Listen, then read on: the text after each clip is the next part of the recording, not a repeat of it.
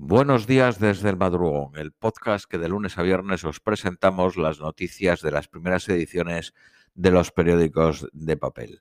Vamos con las de hoy lunes 8 de marzo a la 1 y 13 de la mañana.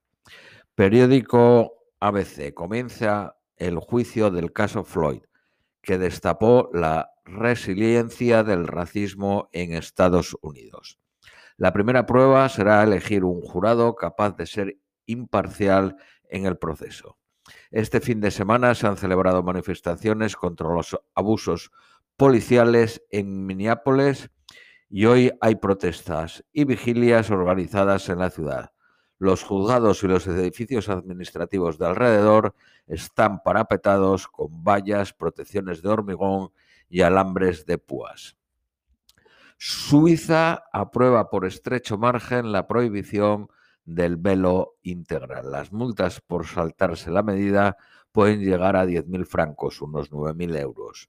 Los contrarios a la medida creen que pueden dañar al turismo proveniente de países árabes. Periódico El País. Suiza aprueba por la mínima 51.2% de los votos prohibir el burka en la calle cerca del 5% de los 8.600.000 suizos son musulmanes.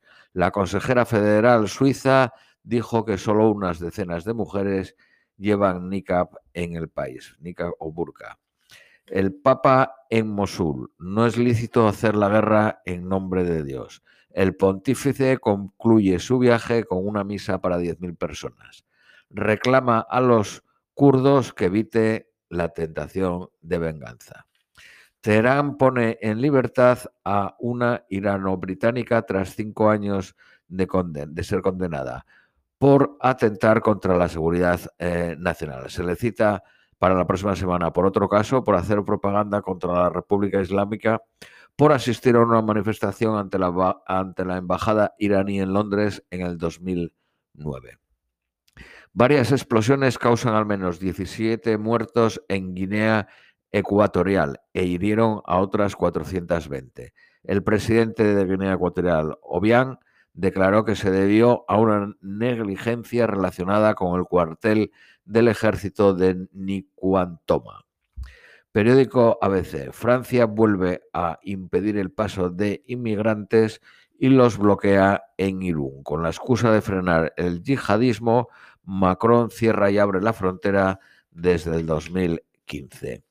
Italia planea declarar al país zona de alto riesgo los fines de semana.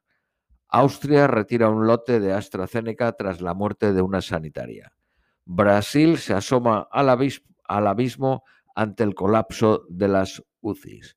Los científicos advierten del riesgo de que el país se convierta en una incubadora de mutuaciones y la Organización Mundial de la Salud teme una explosión regional de casos. Los análisis de COVID que venden los supermercados Lidl y Aldi se agotaron en minutos en Alemania. Costaban, cuestan entre 5 y 10 euros y prometen una eficacia entre el 80 y el 96%. Y el resultado se obtiene en 15 minutos. Periódico Cinco Días. Ferrovial ofrece proyectos de autopistas en Estados Unidos y se abre a invertir en agua y ferrocarril. La empresa española Sateliot ultima el lanzamiento de su primer satélite. Tendrá lugar el 20 de marzo desde Kazajistán. El segundo nanosatélite se lanzará a finales de año. Periódico El Economista. Gamesa, Iberdrola e Inditex eliminan la brecha y pagan más a las mujeres.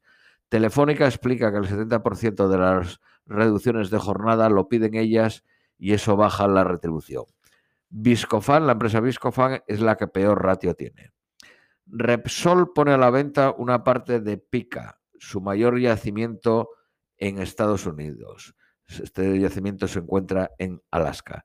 El Senado respalda el estímulo, el Senado estadounidense respalda el estímulo de 1.9 billones para reflotar el Producto Interior Bruto de Estados Unidos. El plan llevará a Estados Unidos a crecer por encima de China. Periódico ABC. Las bases inestables de la CUP complican la negociación a Esquerra Republicana. Los disturbios y el éxito electoral excitan las filas del partido antisistema. Periódico El País, Esquerra Republicana y Junts negocian compartir las consejerías para evitar más peleas. El Partido Socialista y el Partido Popular vetarán cualquier proyecto sobre una ley de la corona. La prohibición de las manifestaciones en Madrid acaba en el Tribunal Constitucional. Los sindicatos recurren para defender el ejercicio de un derecho constitucional. Esto es todo por hoy. Os deseamos un feliz eh, lunes.